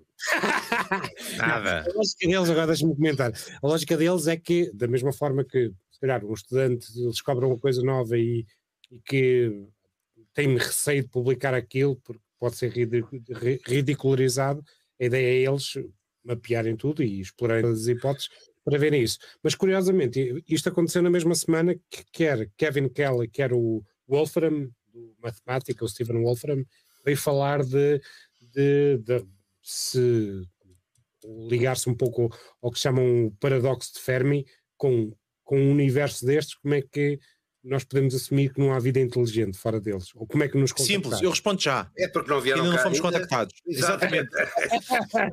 Não, e, e ele, e ele fala um pouco sobre essas, essa, essas várias hipóteses e vem, e, vem dizer, por exemplo, facto de muitas vezes olharmos para uh, o que acho que é, que é, o Kelly que diz que muitas vezes veio, vemos provas difusas e é um pouco como o facto de eles uh, terem que simplesmente aparecer com os portões para nos verem, tem temporariamente pode, pode ser o suficiente para nós nunca termos provas, uh, uh, registros muito claros disto e eles fazerem uma, uma aparição temporária. Mas a parte do, Wolfram é que é a parte mais interessante. A parte, ele, ele uh, aponta para o que chama o paradoxo, uma lógica computacional que é, imaginem que estão num, numa montanha. Nós, nós quatro cada um olha para um ponto cardeal. Tu olhas para o norte, eu olho para o sul, o Pedro para o oeste e o Paulo para o, uh, para o oeste. Com óculos, pronto. Com óculos. com óculos. Estamos na mesma montanha, é, a realidade é exatamente a mesma, mas todos nós vemos coisas diferentes, na realidade. Eis que neste momento aparece Nossa Senhora de Fátima no topo de uma azinheira e o Pedro Aniceto diz: Eu via, e a gente, Exato. os três, eu não vi nada. Exatamente, mas vamos, estamos para ali a, a, a dizer que, que, a melhor pessoa para ver essa porcaria é o Aniceto. Não, mas. O, mas Wolfram... tens, tens chalupas em número suficiente para ver ou não? o Wolfram Só se a gente escrever um livro. O que diz, na realidade, nem é nessa lógica mais de fenómenos paranormais, é mais numa lógica que ele, ele compara um pouco que é a mesma coisa que ver um tornado. Vem uma, uma força extraterrestre, vê um, um tornado e vê uma, as nossas ondas de rádio. Para ele, são ambos computacionalmente complexos. Hum. A forma como o tornado roda e como tudo, a massa de ar se move, é tão complexo quanto a forma como nós emitimos ondas artesianas. E para ele são ambos complexos.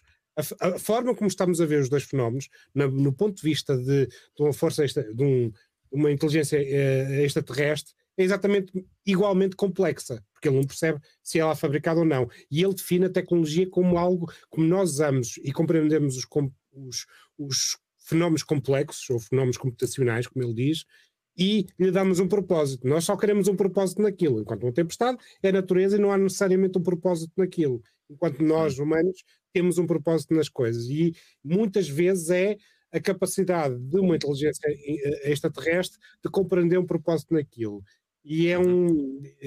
Se, se puderem dar uma olhada no, no blog do Wolfram, é, é dá-te ali umas voltas à cabeça a forma como como ele vê isto e não vê numa lógica de fenómenos paranormais ou fenómenos extraordinários, mas pela nossa limitada capacidade de compreensão.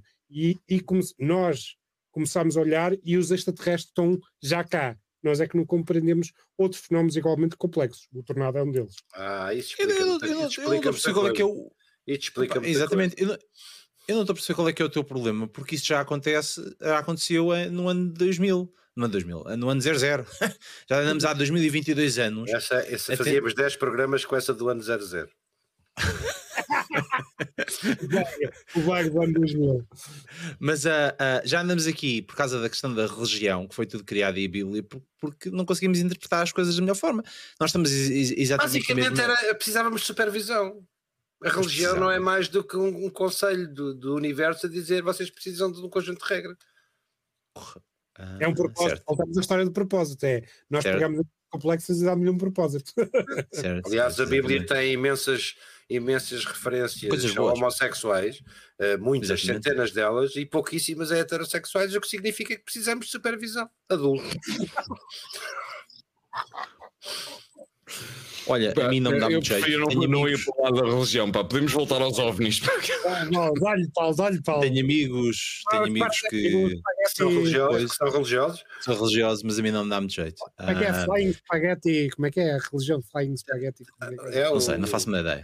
Mas, exatamente. Um, e entretanto, eu fiquei a saber que se telefonares para as testemunhas de Jeová, elas podem aparecer na tua casa para só das a morada. O que é? Olha, espera, uh... desculpa. Aqueles senhores que fazem tlim na campainha para aí que vêm falar de Jesus, uh, Jesus. quem chama? Exatamente. Estás a ver, estás a ver, estás a ver aquela campanha. Chama-se isso um eyewitness. Exatamente. Uh, sabes aquela campanha do, do, do Sporting onde tinhas o Paulo Bento a telefonar para as pessoas às quatro da manhã porque alguém metia os números de telefone dessas pessoas? Uhum. Uh, epá, também tens exatamente a mesma coisa com as testemunhas de Jeová. Podes telefonar e podes dar a morada e elas aparecem depois a bater à porta. Um, bem, fica aqui a dica. Antigo. Fica a dica. Olha, fica também a tecla O da OVNI do Armando Alves. Vamos passar para a segunda tecla da noite, que é Eu lamento não ter sido chamado não ter comentar. chamado à coação. À coação, à coação quer dizer, tipo, bora, tipo, fui, fui, fui abduzido. Pronto, agora não quer falar porque. eh, Não utilizas depois a tua tecla e depois a gente vai, vai por aí. Claro, e depois ver vais falar do Tovni. Depois transgiverso, exatamente. Vais falar do Tovni. Portanto, a segunda tecla da noite é do Pedro Aniceto. Ele quer-nos trazer o C de Citroën. Ahm, dois cavalos, Aniceto? Ou, não, ou oito, oito, oito cavalos? oito cavalos. Eu sentei-me hoje dentro de, de, de um Citroën Ami elétrico. Eh, É? Então, e que tal a experiência, Pedro? Ah, eu queria. É a coisa mais parecida com estar dentro de um bidão de azeitonas, ainda por lavar. Eh, Vamos lá ver se eu consigo explicar. Eu não consigo tirar essa imagem da cabeça Um carro, se é que podemos chamar aquilo um carro, faz lembrar aqueles cachorros que não sabes qual é a traseira e qual é a frente, porque tem o Certo. penteado muito presente. É a mesma coisa. Não há uma única peça metálica à vista. Hum, São 7 mil euros de plástico. eh, Só?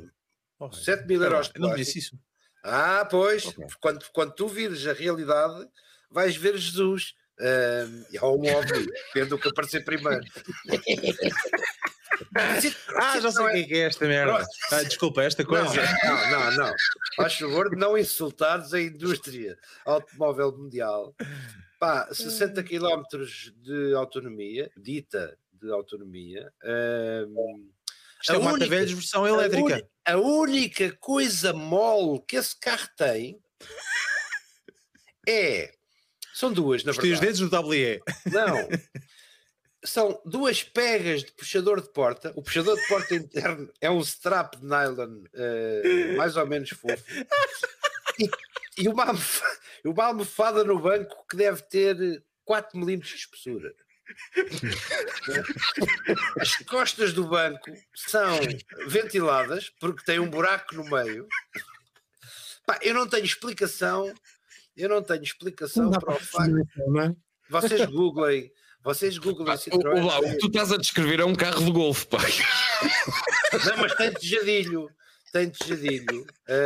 Os eu tive, também, pá. em tempos que já lá vão, eu tive um Defender, o pior carro que já tive alguma vez na vida. Eh, um- um- apesar de ter um culto, apesar de haver um culto universal muito semelhante ao da Apple, aliás, em relação ao Land Rover Defender, devo dizer que foi o pior carro, foi o único carro que à saída de fábrica, não, não foi o único, mas, mas já, já vou no segundo, que à saída de fábrica precisava de um- de imediatamente de um rework para que houvesse coisas que funcionassem.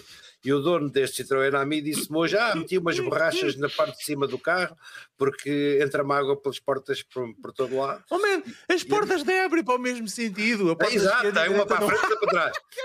O carro é imensamente espaçoso. Coisa curiosa. Como é que tu sabes onde é que entras a porta, meu? carro- Volante, tens volantes dos dois lados ou tens de um lado e metes do outro lado? Vamos lá ver, vamos lá ver uma coisa. Tu, tu não brincas com esse ar das portas abrirem para o lado errado com um BMW i3, por exemplo. Nunca te vi, nunca te vi a, a brincar. Eu, eu achei o carro caro, eh, muitíssimo ruidoso. Muitíssimo ruidoso. Tudo aquilo é plástico, não há uma única peça metálica à vista, com exceção das hastes do- dos pedais, eh, não, não, tens, não tens muito mais é espaçoso, sim, dois lugares e rigorosamente mais nada, a não ser um buraco nas costas do banco onde podes meter sacos de plástico para ir às compras. Não consigo imaginar conseguires meter mais nada, mas, mas, mas vale a pena vê-lo como, como conceito. E aparentemente, e isto é que é o curioso, ele está a que fazer sucesso. Está, Eh, mas está por, por um motivo que tu estás a não descrever até agora, que é eh, aquilo é, são as DTs da nova geração. Ou seja, na Talvez, minha geração talvez. os miúdos compravam 50 eh, motinhas.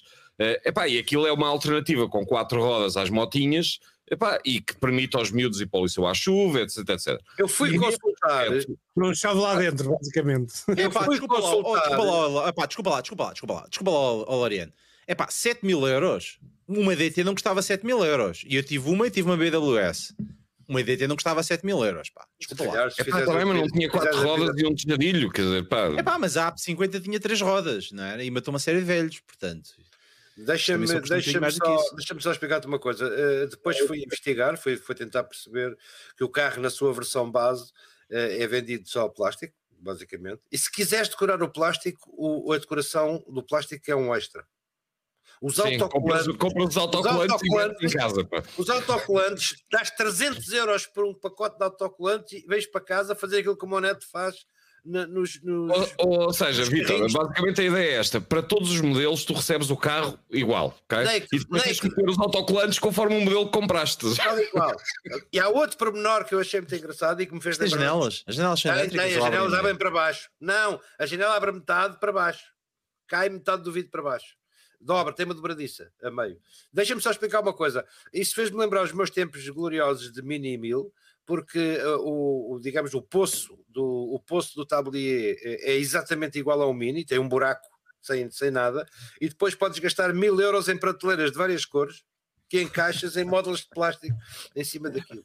Eu, eu recomendo-vos uma, eu recomendo-vos uma. Hoje à tarde, por acaso, os, os vídeos do YouTube do próprio site da Citroën não estavam operacionais, não sei se já, se já regressaram, eh, onde tinham, pronto, onde tinha a parte dos stickers. Ehm, parte curiosa, não há cá mariquice de adaptadores, é Euro, Europlug normal e em qualquer lado em 3 horas tens o carro carregado. Pronto. É, pá, deixa-me dizer bem do carro, ou do carro, ou seja, do, do AMI, que é um conceito diferente de um carro. Eh, não é o primeiro, ou seja, há uma série de carros deste género para serem guiados por miúdos a partir dos 16 anos. Eh, alguns mais carros e com mais metal, outros, com, outros de plástico e com menos metal, mas há uma série de, de coisas dessas. Procurares por mini carros, vais descobrir vendedores para que vendem isso há uma data de anos. Tipicamente de construtores franceses. O Ligier, É. por exemplo, o Ligier tem coisas imensas coisas dessas. Deixa-me dizer-te que eu acho, eh, acho uma excelente opção. Eh, epá, eu andei de moto, como vocês sabem, a vida toda, pá, e, e sou motar e, e sempre gostei muito de motas, pá, mas as motas aos 16 anos são particularmente perigosas.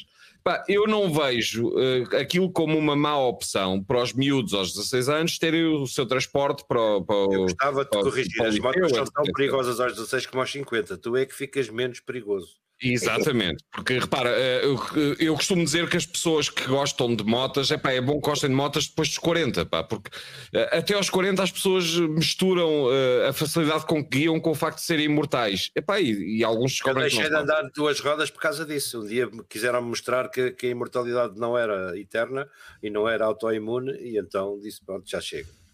Pronto, eh, epá, e portanto eu acho que esses carrinhos para miúdos pá, de 16 anos e de 14, em, em França eles podem guiar a partir dos 14, epá, acho que são excelentes opções. Já agora, há uma versão do AMI, eh, pá, que eu não me lembro do nome, mas é Buggy, tipo- buggy cross, buggy cross. É, exatamente. Pá, que é literalmente o carro de golfe. Eh, ou seja, é com o de jardilho aberto, aquelas coisas todas. Pá, eu acho um piadão àquilo, pá. Acho que é um, olha, é um carro bestial para quando estás de férias no Algarve, alugares, pá. Para-se a qualquer sítio, não tem problema nenhum. Epá, eh, é relativamente barato, pá, portanto os seguros também são relativamente baratos, eh, é carregado na- numa, numa, numa ficha de casa Ah, qualquer. por falar nisso, ó Paulo, desculpa, deixa-me só dizer, tu, essa, essa pessoa que comprou o carro tinha um, um gadget na, na- que eu nem reparei o que era, em cima do banco, que eu depois acabei por ver, e que eu não conhecia da existência, que é basicamente, parece uma pequena tripla, com um pequeno display e dois botões para mode e para...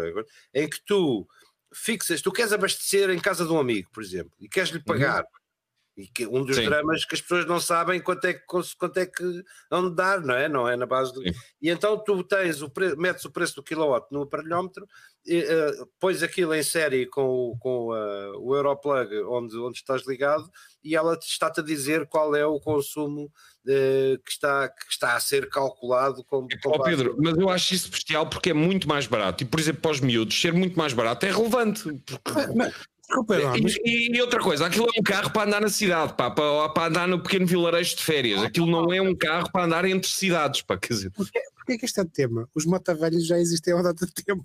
Exatamente, e olha, esses são de metal, por exemplo. Mas, mas repara, sei. esses são de metal, são a gasóleo ou a gasolina, o- etc. Esse meu amigo, por acaso, fez mais observação. Eu disse 7 mil euros por um monte de plástico. Que, e isto anda alguma coisa. Não- 50 não custava anda 5 nada. mil. não Então, isso, isso é o poder de Marte, meu caro. Não anda nada. Isto, isto é engraçado, é elétrico, mas não anda nada. A autonomia é fraquíssima. Está muito abaixo do anunciado, segundo, segundo ele. Pedro, se- 60 Eu vou km em cidade não é fraquíssima. Pá, 60 km. é- A maior parte das pessoas no seu dia a dia, particularmente miúdos que vão para, para o liceu e voltam, pá, não fazem 60 km nem aqui nem na China. Pá, quer dizer. Pá, são, pronto, são pessoas que estão com um patamar de, de, de, de- de mobilidade muitíssimo abaixo Bem diferente. do- pá, Olha, imagina, Pedro, imagina que tu, em vez de levares o teu carro para, para o Algarve ou para, ou para, 60 para Cancún, para mim não dá para uma manhã. Pronto, em vez de levares o carro para o Algarve, pá, imagina que tu vais para o Algarve de avião, ou seja lá o que for, pá, eh, e chegas lá e precisas de um carrinho para ir ao supermercado e voltar. Aí vender Epá, eu acho frutas para o mercado das vende- tem um preço especial. Pá. Repara, esse, esse carrito, eu, eu prefiro, prefiro uma AP50 com, com, com um triciclo carga. dianteiro. Com, com- não, prefiro com um triciclo dianteiro para poder vender fruta no mercado das caldas do que um AMI. Certo? É, pá, eu não prefiro. Eh, acho que o AMI, é- acho que o AMI é. Repara, eu não tenho AMI nenhum, nem vou comprar nenhum.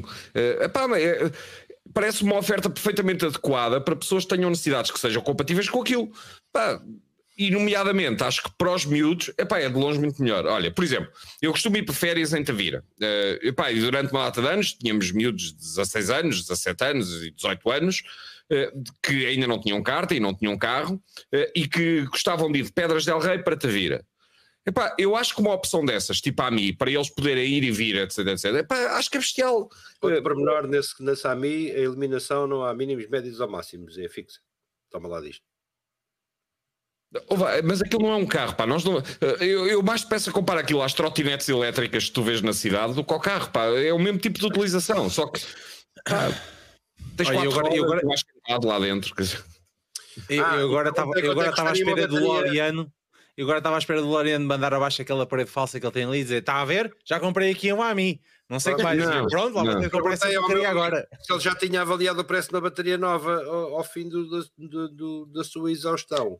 Mas ele- olha, não ele vias deu-me um valor, ele deu-me um valor de, de- de referência do fabricante, é 50% do AMI.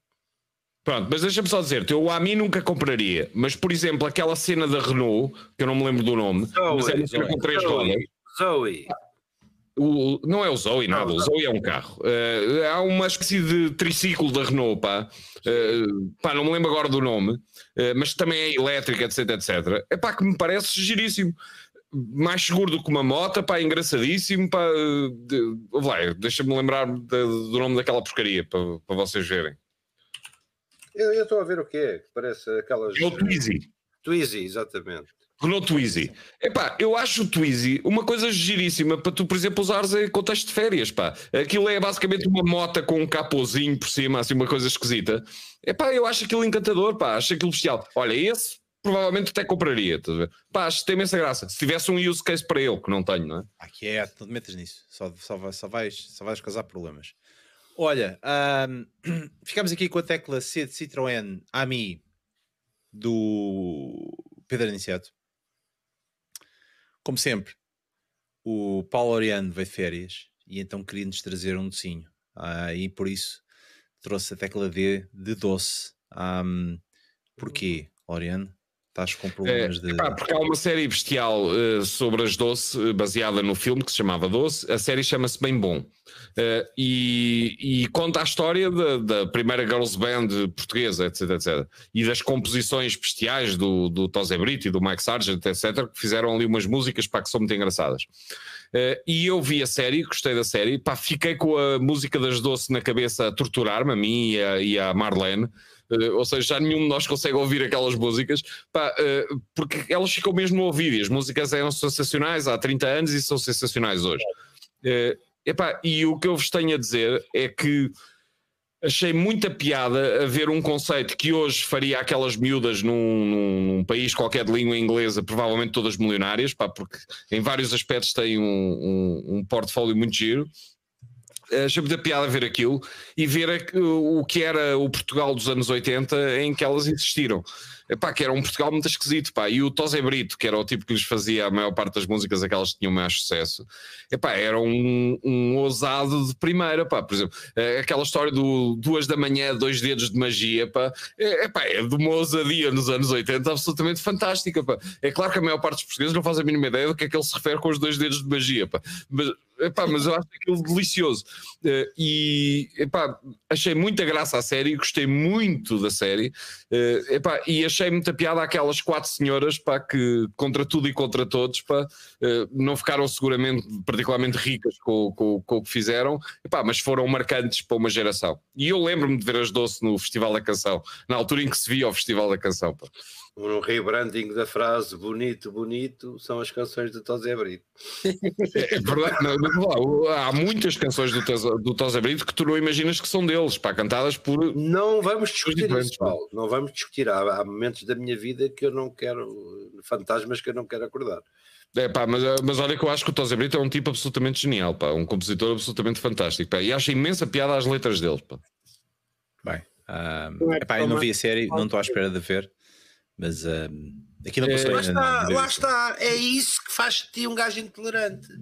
Exatamente. Podias perfeitamente dizer, numa, numa cena inclusiva, dizer: Não, eu vou, eu registro, não gosto, mas registro. Tenho, tenho que ver. Eu, eu, eu, volto a dizer, já disse isto 500 vezes neste programa. Eu de vez em quando como favas, só para me lembrar só para me lembrar o ódio que lhes tenho. Porque se passarem mas... muitos anos, se passarem muitos anos sem provar, eu depois já não me lembro porque é que não gosto. Sim, mas tu és, mas tu és masoquista, eu não. É pá, deixa lá estar isso. Eu não, se, eu, não, se eu acho que não quero uma coisa, não quero uma coisa. O, o, Pedro, coitado, pá, é um gajo de porra, tem mau gosto. Pá. Uh, vê a série e ouve as músicas, que aquilo tem piada, sério. Pá, tens obviamente de colocar as músicas dos anos 80, porque metade das músicas. Eu tenho mau gosto, e tu foste o gajo que só viu um episódio de Porto Sol. Está certo. É, pá, o Porto é horrível. Uh, ah, isso é horrível. Olha, olha. Pronto. Mas, ó, oh, Vitor, vê a série, porque as músicas são obviamente dos anos 80 e o Mike Sargent tinha a mania de fazer umas modernistas. Então, metade das músicas tem assim um pim, pim, pim, é pá, no meio da música, pá, que é horrível. Uh, pá, mas na altura devia ser muito moderno, pá. Uh, mas colocando aquilo nos anos 80 e o que, o que aquelas músicas significaram para uma população portuguesa dos anos 80, pá, aquilo é muito giro, pá. Recomendo vivamente. Se há coisa, eu, se há coisa que eu não me lembrar é música portuguesa dos anos 80, meu. Foda-se. Ah, não, só é, faltava agora na minha vida. Dos anos 80 é uma maravilha. Pá, eu acho imensa piada a bandas como Táxi. Pá. Uh, houve montes de bandas muito é giras naquela altura. Mas é velho. O, o, o Loren deve ser, deve ser o único que vai ver os, delf, os delfins a Cascais, certeza absoluta. Pá. Opa, é revivalismo é o Revenge of the 70s daqui a pouco. E pá, vocês são uns anormais, uh, mas são uns anormais que se calhar gostam de chutes, não é? Portanto, ou seja, para os chutes está tudo porreiro, são exatamente da mesma altura. Eu vi os chutes no Rock Rendezvous, ninguém conhecia chutes, pá. Uh, o, eu acho piada às bandas de rock dos anos 80, pá, Trovantes, acho muito bem, Isso é muito giro e vale a pena ver a série, Vitor. Pá, aquilo está no HBO Max. Não Olha, parasito, não, parasito, não parasito esse. Ainda.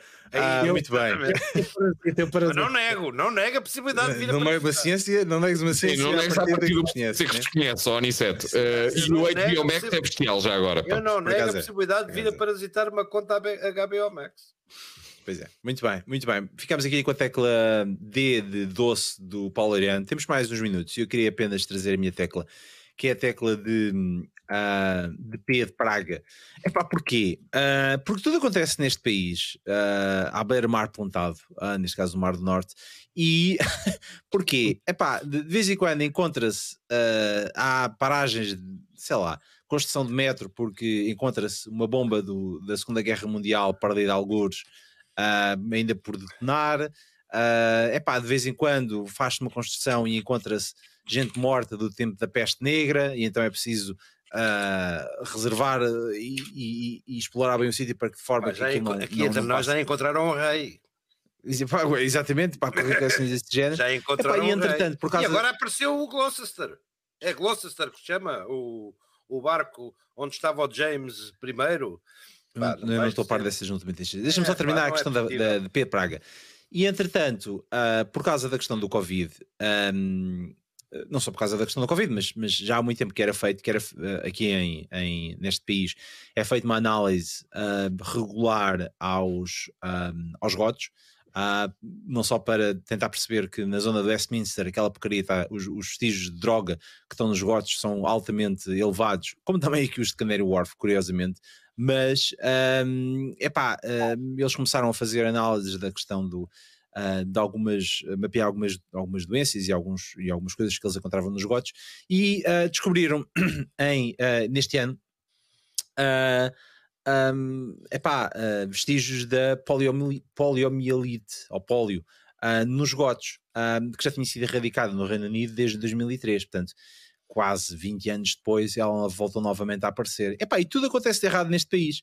Ou seja, o país das pragas, o país das várias coisas do Covid, das várias uh, uh, do, do, do, Covid, e agora temos a questão do, do da poliomielite do, de, que, está que, que, apareceu nos gotos, que as pessoas não têm grandes sintomas e que podem aparecer, podem podem ter uh, passam às outras pessoas e neste momento acontece aqui no Reino Unido, epá, e está em franca expansão, segundo parece, portanto um, a mim parece-me que desta questão de, de, dos, dos dois anos que nós tivemos de Covid um, apareceram depois uma série de doenças que já estavam eventualmente erradicadas depois. Não, Epá, e, não, não, e, ainda há pouco. Não, não, não, não, não. Não, não, o quê? Pá, o facto de estar erradicado não quer dizer que não haja zonas endémicas onde ela possa permanecer.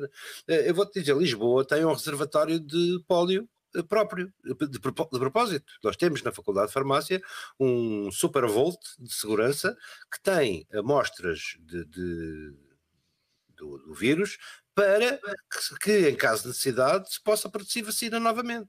Porque se tu destruires todas as, as, coisas, depois tens que ir à procura do vírus no seu estado, no seu estado natural. Então há que mantê-lo, e a maior parte dos CDCs da, da Europa e do mundo tem uh, zonas, nomeadamente cofres de alta segurança, uh, que é um edifício, não é um cofre. Mas isso clássico. tudo bem, uma coisa é quando isto apareceu nos gotos da cidade. Tudo bem, significa mas, que é, eu, eu, li essa notícia, mas há casos humanos. E os mercados da fruta, ah. os guaxinins, não é guaxinins, é como é que se chama, pangolins, uh, também têm direito à vida, portanto há de haver a natureza. Lembras-te daquele frame do do, do Spielberg, do, do Jurassic Park, em que o senhor Sim. diz com aquele ar dramático que a natureza encontra sempre o seu caminho. Encontra é sempre o caminho.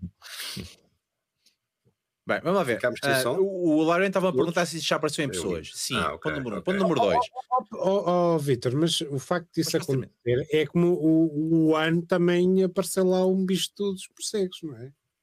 Ou oh, o pangolim, não, nunca se mas não, vai, não vamos por aí, porque eu acredito que aquilo foi man-made, não foi, apareceu assim de repente. Agora. Ah, ah, ah, ah, foi? Foi uma cena? Será que não foi Boris? Espera, espera, espera, espera. Vamos fundar o grupo dos chalupas aqui já. Não, não, exatamente. Eu acho que o Vitor, eh, de repente, confundiu-se com um dos chalupas. Aquilo é man-made, é uma conspiração. Estás a brincar comigo aqui? Não foi a, a chalupa de Londres. Ele foi, não, foi não aquilo, aquilo foi man-made. Ponto final. Acabou. Uh, se, se, o Armando pode trazer os OVNIs, eu posso trazer, posso trazer o, o, o, o morcego da, da China. de conspiração. E, exatamente, a teoria da constipação. Paulo não estava cá, mas na tua ausência o Vitor veio com, com uma tecla a dizer do, de, dos. Uh, como é que era? Não, é, não era Pedro? Aniceta, ajuda-me aí. Que era. Era autobatismo, já não sei o que era. Era, mas... era tipo smoke screens, era, era tirar o barro à parede, não era? Espera lá, que isso foi no episódio 105. Digo já. Foi, qualquer coisa assim, que é, na realidade, os pangolins é outra coisa da mesma coisa. É outra coisa do género. Enquanto falam disso, não falam das vaccínia, vaccínia. Ou seja, nós temos um Vitor com um surp de chalupice. Não, claramente, vai, claramente. E com uma espécie nova. E com uma espécie nova que ainda não se tinha manifestado. Tá, opa, e que tal vocês serem um bocadinho mais informados e lerem realmente e esses macacos, com ou sem vir? Isso é o que dizem todos os chalupas, é que nós estamos pouco informados e não lemos o texto certo, pá. Esses macacos que vamos pentear, é saudáveis ou vacinados? Aqui os da polio. os chalupas, os chalupas estão todos. Não, agora aqui uh, o único problema é que eu quero todas as pessoas vacinadas contra a polio. Portanto, toca aí vacinar toda a eu, gente eu, eu que estou, não está vacinado. Eu estou vacinado. É pá, mas leva outra. E tu, teoricamente, também estás. Ouve lá, a vacina da polio não faz parte das vacinas obrigatórias em Portugal, para aquelas que toda a gente leva. Já, já terminou, a partir do momento em que, a partir do momento em que se considera oficialmente erradicada, uh, para a vacinação. Ah, é? É. Portanto, durante muitos toca- anos, durante muitos anos, a BCG cre- creio que também foi, que creio que também foi suspensa, mas, mas os Não foi, números não. voltam. Não, Mas, ó Pedro, nós não levamos essas todas, pá, com a idade que temos, pá. Claro, até eu até, até tive a infelicidade de uma vez, pá, fruto de um problema que tive de burocrático, de ter que fazer reforços em todas e depois no dia seguinte encontrei o boletim de vacina. É aborrecido, mas já me aconteceu. Olha, eu descobri o meu boletim de vacinas digital por, ca- à conta do Covid, pá. Uh, Descarreguei a app, pá, por causa dos certificados. Eu nem sabia que havia. Foi- meu boletim foi- de vacinas. Foi graças a uma amiga que me disse quando eu disse: Epá, não olho para o meu boletim de vacinas há mais de 30 anos. Cá, por acaso é mentira. Olhei por causa da. Precisei de febre amarela, precisei de, de uma vacina de febre amarela. tive que ir ao- Não, não precisei, exato, é isso mesmo. Precisei da vacina contra. E, e fui olhar para ele, mas de repente percebi que já está tudo digitalizado. Que o teu velho papel, onde aldrabavas uma borrachinha às datas de, de reforço, pá, todos Nunca, nós, todos, nunca, todos nunca. nós, todos, vá, não Nunca. acredito, não acredito. Nunca, nunca. Todos Eu nós as vacinas do tétano numa dia. matrícula, todos nós aldrabámos numa matrícula com uma borrachinha e com lápis a data da toma de, de- Eu, por acaso, não aldrabei porque perdi o boletim de vacinas antes de ter tempo para aldrabar, pá. Mas descobri de repente que tenho uma versão digital da coisa, pá. Se tivesse telefonado, se tivesse telefonado, eu dizia-te eh, onde é que estava o teu boletim de vacinas, porque ha- havia uma coisa universal na malta da nossa idade. O boletim de vacinas estava sempre dentro de uma caixinha de madeira onde as nossas mães guardavam todos os documentos, desde, desde a cédula pessoal, que há de, haver, há de estar em tua casa alguns, aquele livrinho de caixa, aquele livrinho de capa preta onde, onde constaste pela primeira vez do inventário da República, estavam sempre na mesma caixa, sempre. Portanto, era uma questão de procurar.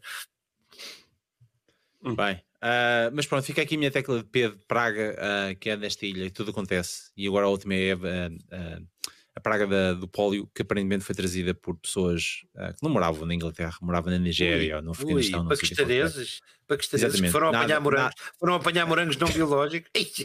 Exatamente, trouxeram, trouxeram essas doenças todas e agora aqui o CDC aqui da região está a dizer para todas as pessoas que têm de voltar novamente a tomar vacinas. Portanto, ah, fica o alerta ahm, da questão do pólio, cuidado com isso. Eles andam aí, são sete e andam às pares. Dito isto, ahm, ficamos aqui com mais um episódio do Prima Qualquer Tecla, ah, do dia ahm, 23 de junho. E nós voltamos na próxima semana, à quinta-feira, como sempre, às 22h30 no YouTube, no Twitter e no Facebook, e já com o nosso novo ah, logotipo e design e essas coisas todas, mas ainda sem, sem todos os elementos que- que- desta coisa. Portanto, ah, fica estou-me para a a rir próxima. Por causa do último comentário do Miguel Pacheco, também confere, é verdade. Junto ao, o o boletim de vacina estava na caixa dos documentos onde estava o dente de leite e aquele caracolinho de cabelo cortado. Ah, É, ok. e eu Ah, no sim. comentário do António Paz, pá, que é à vossa conta descobri que tem a vacina do teto e difteria atrás. É a vida, toca a tua. Não vais para Londres, é só um aviso. Exatamente, ainda apanhas pólio ou uma coisa qualquer. Pá. Ah, muito bem, nós voltamos na próxima quinta-feira. Obrigado, adeus, fiquem bem, até à próxima.